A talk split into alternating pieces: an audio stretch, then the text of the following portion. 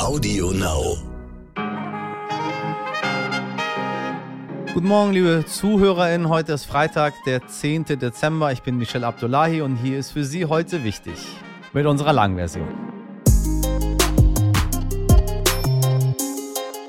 Wie Sie vielleicht schon wissen, meine liebe Podcast-Community, liebe ich alles, was mit dem Weltraum zu tun hat. Planeten, Sterne, Asteroiden und Kometen. Darum möchte ich Ihnen auch dieses kleine Schmankerl fürs Wochenende nicht vorenthalten, denn am Sonntag haben Sie die Chance, mit bloßem Auge einen Blick auf den Weihnachtskometen Leonard zu werfen. Pünktlich zum dritten Advent erreicht er seine kleinste Entfernung zur Erde und soll hier in Deutschland gegen 6 Uhr morgens zu sehen sein. Wer dafür am Sonntag extra aufstehen will, sollte allerdings ein Fernglas oder Teleskop zu Hause haben, sonst könnte es schwierig werden, Leonard gut zu sehen.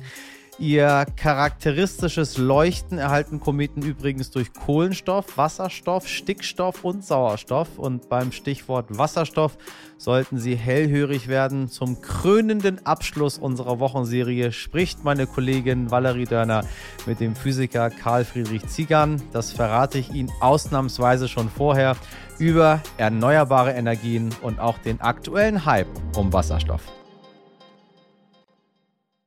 Zuerst für Sie das Wichtigste in aller Kürze. Am Samstag wählt die SPD auf ihrem Parteitag ein neues Führungsduo. Voraussichtlich sollen es Saskia Esken und Lars Klingbeil werden. Die Ständige Impfkommission STIKO will die Corona-Impfung für 5- bis 11-jährige Kinder mit Vorerkrankungen empfehlen. Allerdings sollen auch komplett gesunde Kinder auf individuellen Wunsch geimpft werden können. Nicht so gute Nachricht. Omikron ist mittlerweile in 57 Ländern weltweit nachgewiesen worden. Gute Nachricht. Laut WHO scheint eine Infektion mit Omikron ersten Erkenntnissen aus Südafrika zufolge nicht so häufig zu schweren Krankheitsverläufen zu führen. Gestern war Annalena Baerbock in Paris und Brüssel. Heute bricht Olaf Scholz zu seiner ersten Auslandsreise als Bundeskanzler in die beiden Städte auf. Baerbock fährt derweil nach Warschau. Der dritte Advent steht vor der Tür und damit der Schlusssprint fürs Plätzchenbacken. Nach dem Backrausch des Knetens und Bestreuens und Dekorierens und Mehl in die Luft werfens kommt dann meist der große Moment der Ernüchterung. Die Küche ist ein komplettes Chaos. Alle verdrücken sich aus der Weihnachtsbäckerei und auf die fertigen Kekse hat eh keiner mehr Bock, weil alle den Bauch voll haben mit Keksteig und wenn es schlecht läuft, gibt es auch noch Bauchschmerzen dazu dass die nicht nur ein kurzzeitiger Naschkater sind, sondern richtig gefährlich werden können. Davor warnt jetzt das Bundesamt für Verbraucherschutz. Ja, meine Damen und Herren, wir warnen hier mit, nämlich vor allem Hauptsache, wir machen den Leuten Panik. Der Grund, das im Teig enthaltene Weizenmehl kann E. coli-Bakterien enthalten, die eine akute Darmentzündung verursachen können, nicht selten sogar Nierenversagen, vor allem bei Kindern. Und so selten ist das leider gar nicht. Ha, sehen Sie mal. Für einen Test untersuchte der Verbraucherschutz 242 Proben von Weizenmehl auf E. coli-Bakterien. Jede elfte Probe war positiv. Erst die Backhitze tötet die Bakterien ab und macht das Naschen unbedenklich. Ein kleiner Tipp daher von mir, auch wenn es etwas unpädagogisch klingt. Stellen Sie zum Keksebacken doch einfach ein paar Süßigkeiten bereit oder gleich einen fertigen Cookie Dough Teig. Mmm, Cookie Dough Teig, das ist lecker. Wir versuchen für Sie so ausgewogen und gut recherchiert zu berichten, wie wir nur können, aber damit wir das können, braucht es ja Pressefreiheit und wie selten die auf der Welt noch immer ist, zeigt eine Auswertung des Komitees zum Schutz von JournalistInnen. Noch nie saßen weltweit so viele JournalistInnen im Gefängnis wie im Moment. Insgesamt seien in diesem Jahr 293 JournalistInnen wegen ihrer Arbeit festgenommen worden, teilte das Komitee mit. Die Zahl ist das sechste Jahr in Folge gestiegen und nach wie vor liegt China dabei mit 50 Inhaftierten an der traurigen Spitze. Joe Biden hat jetzt auf dem von ihm initiierten Gipfel für mehr Demokratie auf der Welt angekündigt, mehrere hundert Millionen US-Dollar in demokratiefördernde Projekte zu investieren, unter anderem zur Stärkung der Pressefreiheit. Die Strompreise in Deutschland sind hoch wie nie und nächstes Jahr soll es sogar noch teurer werden. Das hat mehrere Gründe. Kohle und Gas sind derzeit richtig teuer am Weltmarkt. Das liegt einerseits an den steigenden CO2-Preisen, andererseits auch an der angespannten Lage zwischen Russland und der Ukraine. Aber auch das Wetter ist schuld. Deshalb haben wir in Deutschland kaum Wind und die Sonne ist im Dezember bekanntlich auch Mangelware. Hinzu kommt, wir haben längst nicht genug Windräder, die den wenigen Wind abfangen können. Ich erinnere an dieser Stelle gerne nochmal an unsere Folge Nummer 149, in der mir mein Kollege Martin Schlack erklärt hat, warum wir in Deutschland ganze sieben Windräder pro Tag bauen müssen, um noch unsere Klimaziele zu erreichen. Wir sollten uns hier in Deutschland ohnehin nicht zu sehr auf diese schwankenden Arten der sogenannten erneuerbaren Energien verlassen. Das meint zumindest unser heutiger Gast. Zum Abschluss unserer Wochenserie rund um die Energie geht es nämlich darum, wie die Energieversorgung der Zukunft aussehen wird. Denn Jahreszeiten und schwankende Sonnen- und Windverhältnisse wird es immer geben. Wir müssen den Strom also speichern und vor allem auch über weite Strecken transportieren können. Warum genau das unsere größte Herausforderung mit den erneuerbaren Energien ist, ist, hat meine Kollegin Valerie Dörner mit dem Physiker Karl Friedrich Ziegern besprochen. Hallo Herr Ziegern, schön, dass Sie auch heute wieder bei uns sind. Heute ist ja der letzte Tag unserer kleinen Wochenserie und wir wollen uns heute ausführlich über das Thema erneuerbare Energien unterhalten. Was ist das denn überhaupt? Es gibt erneuerbare Energien, die basieren auf schwankenden Quellen. Das sind Wind und Sonne. Die Sonne scheint, jede Nacht wird es dunkel, Wind bläst mal oder bläst nicht. Das heißt, es ist schon von der Technik her schwieriger zu handhaben. Und dann gibt es die sogenannten grundlastfähigen erneuerbaren Energien. Das ist dann vergleichbar wie Kohle, Öl oder Gas, nämlich grundlastfähige erneuerbare Energien, was meistens übersehen wird, was ganz große Bedeutung weltweit hat, ist die Wasserkraft. Wir haben riesige Wasserkraftwerke überall rund um den Globus. Und das ist CO2-freier Strom, den wir damit erzeugen. Das sollten wir uns immer wieder mal in den Kopf rufen. Dann gibt es Gegenden auf dieser Welt, in denen die Erdwärmenutzung besonders günstig ist. Dort, wo ich gar nicht so tief bohren muss und äh, ein hohes Temperaturniveau unten finde in der Erde, ähm, machen wir weiter mit den grundlastfähigen die Gezeitenkraftwerke, die es gibt, sind halt in Deutschland nicht so bekannt, weil wir keine Gezeitenkraftwerke betreiben. Oder auch noch ganz wichtig zu erwähnen, die Bioenergie, also die Nutzung von Biomasse, um Strom zu erzeugen. Am, be am bekanntesten sind ja die Biogasanlagen aus Mais, äh, Biogas herzustellen. Den fülle ich in einen Tank und damit ist er auch grundlastfähig. Warum betone ich das so? Weil Grundlastfähigkeit bedeutet eben, ich kann permanent diese Energie benutzen, um damit Strom zu erzeugen. Und ich bin nicht abhängig davon, ob der Wind bläst oder die Sonne scheint. Wenn man das jetzt wieder global sieht und sagen wir Europa als Ganzes sieht, dann gibt es, kann man ganz pauschal sagen, je nördlicher, umso windiger, je südlicher, umso sonniger. Das ist jetzt ein sehr plumpes äh, Bewertungsschema, aber so ein bisschen nachvollziehen kann man das natürlich. Und deswegen die Windenergie ist sehr gut nutzbar. Aber dort haben wir eben das Problem, dass wir nicht wissen, wie sie, äh, ich sage mal, über weite Strecken transportiert wird. Das ist die räumliche Überbrückung. Und dann brauchen wir natürlich noch eine zeitliche Überbrückung, denn Wind weht oder weht nicht. Und in dem Moment brauche ich eine Speicherung. Ich muss also in den Zeiten, in denen viel Wind weht, muss ich die Energie speichern, in welcher Form auch immer. Auch das ist Wasserstoff als ein Beispiel oder künstliches Methan, als ein zweites Beispiel. Und dann kann ich ihn wieder abrufen, sozusagen, wenn kein Wind mehr weht. Früher haben wir das auch gemacht mit Pumpspeicherkraftwerken oder man macht es immer noch. Das heißt, dann, wenn viel Strom zur Verfügung steht über die Erneuerbaren, äh, pumpe ich Wasser hoch in den oberen, äh, äh in den oberen See. Und wenn dann kein Wind mehr weht, dann lasse ich das ab und erzeuge damit Strom. Alles sehr simpel formuliert oder vereinfacht dargestellt. Dasselbe kann ich jetzt auch für die Sonne machen. Sonnenenergie. Ich, es gibt zwei Arten, wie wir üblicherweise Sonnenenergie nutzen. Man kann äh, sozusagen damit warmes Wasser erzeugen, was bei uns also auf Haushaltsniveau passiert. Oder man kann photovoltaische Elemente nutzen, um damit Strom zu erzeugen. Und das passiert auch auf Haushaltsebene inzwischen schon. Es passiert aber auch in großen Solarfarmen und auch die Sonnenwärme, die ich nutze, kann auch in großen Kraftwerksanlagen funktionieren, indem ich viele äh, Spiegel benutze, und die Sonneneinstrahlung konzentriere auf einen Brennpunkt und dort erzeuge ich dann 600, 700 Grad und damit habe ich einen Energieträger, ein Flüssigmetall beispielsweise, den ich damit erhitze und der transportiert, äh, den, den nütze ich dann, um eine Turbine zu betreiben, diese Wärme, die dort verfügbar ist. Und warum sollten wir in Zukunft vor allem auf erneuerbare Energien setzen? Ganz klar, die Erneuerbaren erlauben es, Energie immer wieder zu nutzen, die uns immer wieder aufs Neue zufließt von der Sonne. Die Sonne äh, stellt der Erde jeden Tag so viel, jetzt sage ich jetzt auch ein bisschen flapsig gesprochen, so viel Energie zur Verfügung, so viel können wir gar nicht verbrauchen. Das heißt, wenn wir uns einigermaßen anstrengen und die Techniken weiterentwickeln und nutzen, dann können wir die Sonnenenergie in Form von Solarstrahlung oder in Form von Wind, denn das ist auch nichts anderes als Sonnenenergie, denn durch das Erhitzen durch die Sonne entstehen ja Strömungen in der Atmosphäre, dann können wir die Sonnenenergie vielfältig nutzen, dauerhaft nutzen und CO2-frei nutzen. Das sind also die ganz großen prinzipiellen Vorteile.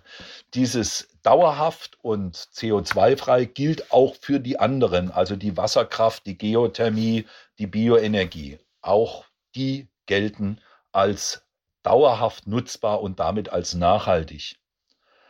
Die Einschränkung oder die Herausforderung, die wir haben, ist, dass, die, dass ich natürlich für erneuerbare Energien viel mehr Standorte brauche als beispielsweise für ein Kohlebergwerk. Wenn wir dasselbe haben wollen in Windmühlen oder Windkraftanlagen gerechnet, dann brauchen wir halt 1000, 2000, 3000 Windkraftanlagen, um einen großen Kraftwerksblock zu ersetzen. Und zwar hängt es auch damit zusammen, dass natürlich die Nutzung der zur Verfügung stehenden Energie durch eine Windkraftanlage nur einen Anteil der möglichen Leistung ausschöpft. Und dieser geringe Wirkungsgrad führt dazu, dass wir eben entsprechend viele Anlagen und viel Speichervolumen brauchen. Und das sind die Sorgen, die wir auch haben. Das ist von der Menge her für uns aus deutscher Sicht gerechnet viel zu viel, als dass wir das je in Deutschland alleine machen können.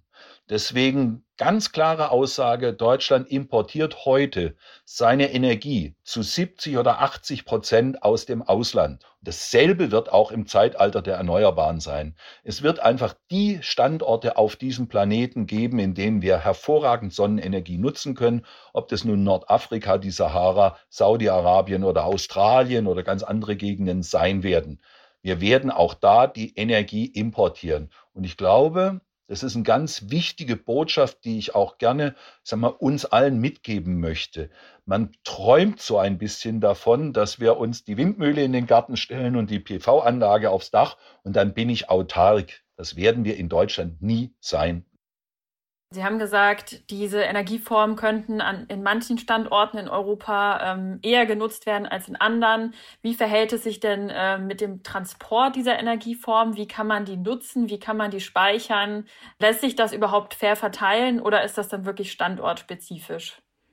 Im ersten Ansatz ist es standortspezifisch, denn dort, wo viel Wind weht, werde ich sehr viel Strom erzeugen können mit den Windkraftgeneratoren.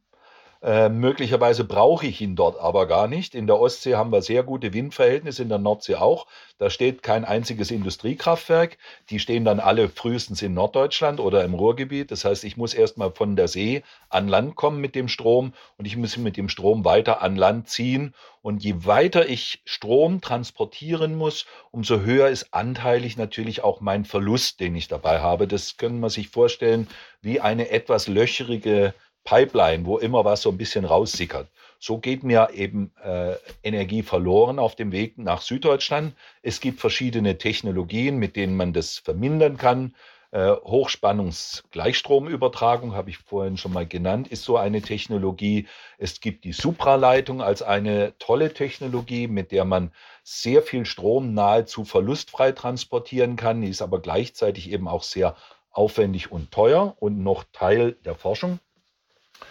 Das ist der Stromtransport. Jetzt, wenn ich über lange Distanzen mit dem Strom nicht weiterkomme, weil ich zu viel Verluste habe, es gab mal die Idee, Strom von Nordafrika nach Deutschland äh, zu äh, transportieren äh, und es wurden Leitungen geplant, die von Afrika über die Meerenge rüber, über Spanien, Frankreich bis nach Deutschland gehen.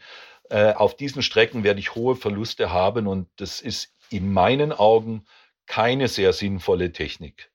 Da gibt es eben einen zweiten Prozessschritt. Ich erzeuge vor Ort den Strom mittels Erneuerbaren.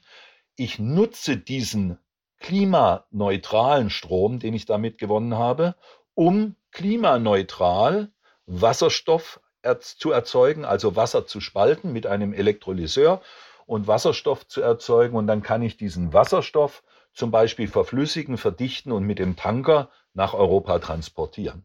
Und es macht gesamt gesehen aus der Physik heraus natürlich sehr viel Sinn. Und ich sage, ich erzeuge in Australien in der Wüste den Strom, mit dem ich Wasserstoff und dann vielleicht auch synthetischen Kohlenwasserstoff erzeuge, den fülle ich in Tanker ab und den transportiere ich nach Europa. Das ist nichts anderes als der Transport, den ich heute mit Mineralöl aus Saudi-Arabien oder sonst woher durchführe. Sie haben es jetzt gerade schon angesprochen, Stichwort Wasserstoff. Das ist in den letzten Monaten viel durch die Medien gegangen als große Zukunftschance. Was muss ich mir denn darunter vorstellen? Wie wird Wasserstoff gewonnen und wie mache ich daraus wieder Energie? Wasserstoff kommt auf der Welt in, Natur, in der Natur nicht vor, sondern muss tatsächlich produziert werden. Und zwar ganz simpel. Jeder erinnert sich noch so ein bisschen an die Schulzeit. Äh, Wasser besteht aus Wasserstoff und Sauerstoff. Das ist ein Wassermolekül H2O, kennen wir alle. Und wenn ich diesen Wasserstoff aus dieser Verbindung rauslösen will, brauche ich Kraft dazu. Und es ist eine chemische Aufgabe, Wasserstoff von Sauerstoff zu trennen. Wenn mir das gelungen ist, dann habe ich ein Wasserstoffmolekül. Das ist immer so ein Doppelmolekül. H2 heißt es dann. Also zwei einzelne Wasserstoffatome bilden ein Wasserstoffmolekül. Und dieses H2, das ist der Stoff, aus dem die Träume sind im Moment. Ähm, denn umgekehrt, wenn ich jetzt diesen Wasserstoff wieder mit Sauerstoff zusammenbringe, dann verbrennt er und setzt wieder Energie frei. Das heißt also, ich habe Energie benötigt, um Wasser zu spalten und wenn ich Wasserstoff und Sauerstoff zusammenbringe, dann wird wieder Energie frei, zum Beispiel in Form von Strom. Das ist der Prozess, den mache ich in einer Brennstoffzelle im Auto.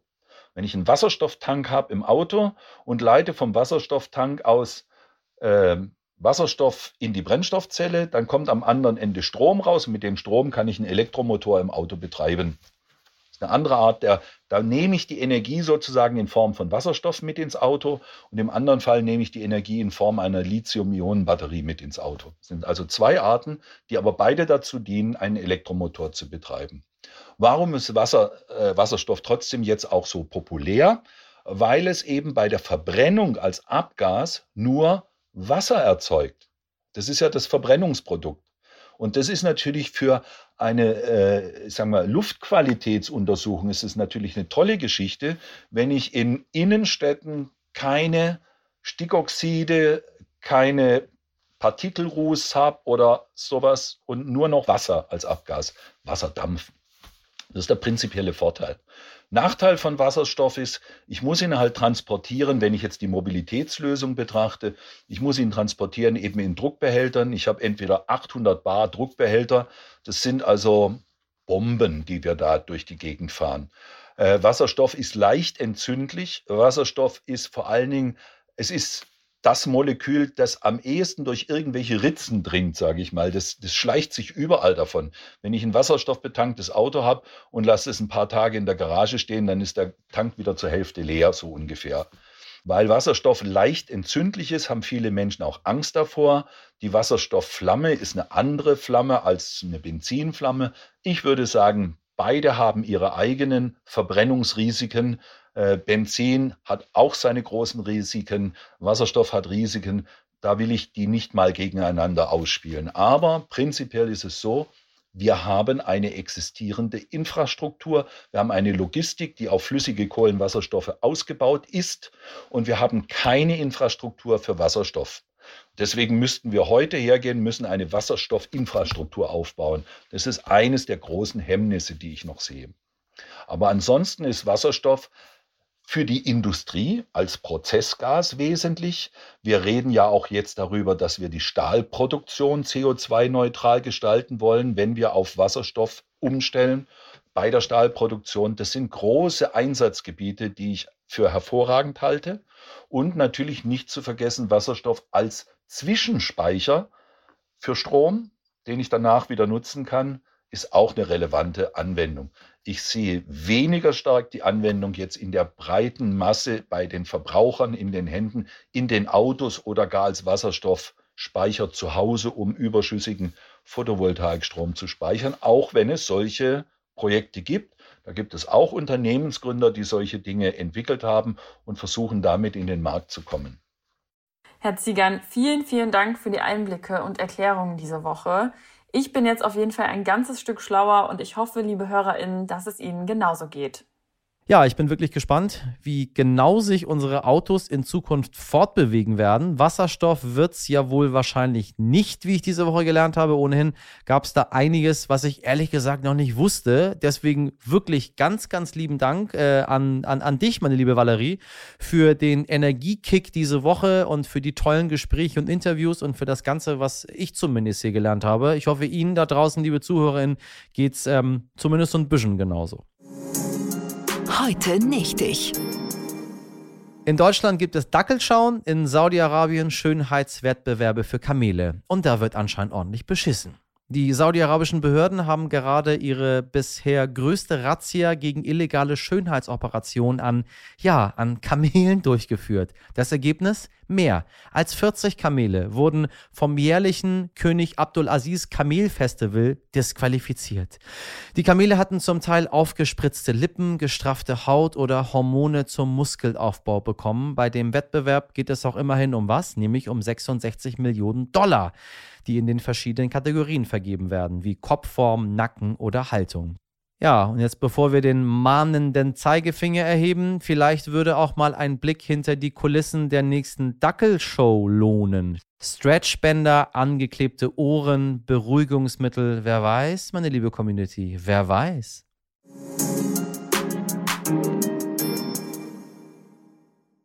Wenn Sie uns ein bisschen liften wollen, dann können Sie das ganz legal mit einem Abo, einer Empfehlung oder wenn Sie uns teilen. Und falls Sie lieber ein paar Schönheitskorrekturen an unserer Sendung vornehmen wollen, dann geht das auch, indem Sie uns an heute wichtig stern.de schreiben. Meine naturschöne, wirklich naturschöne Redaktion bestand heute aus Sabrina Andorfer, Mirjam Bittner, Dimitri Blinski, Valerie Dörner und Frederik Löbnitz. Produziert hat diese Folge Andolin Sonnen für Sie. Und damit wünsche ich Ihnen ein schönes Wochenende, einen schönen dritten Advent. Wir hören uns uns Montag ab 5 Uhr wieder. Bis dahin alles Gute, machen Sie was draus. Ihr Michel Abdullahi.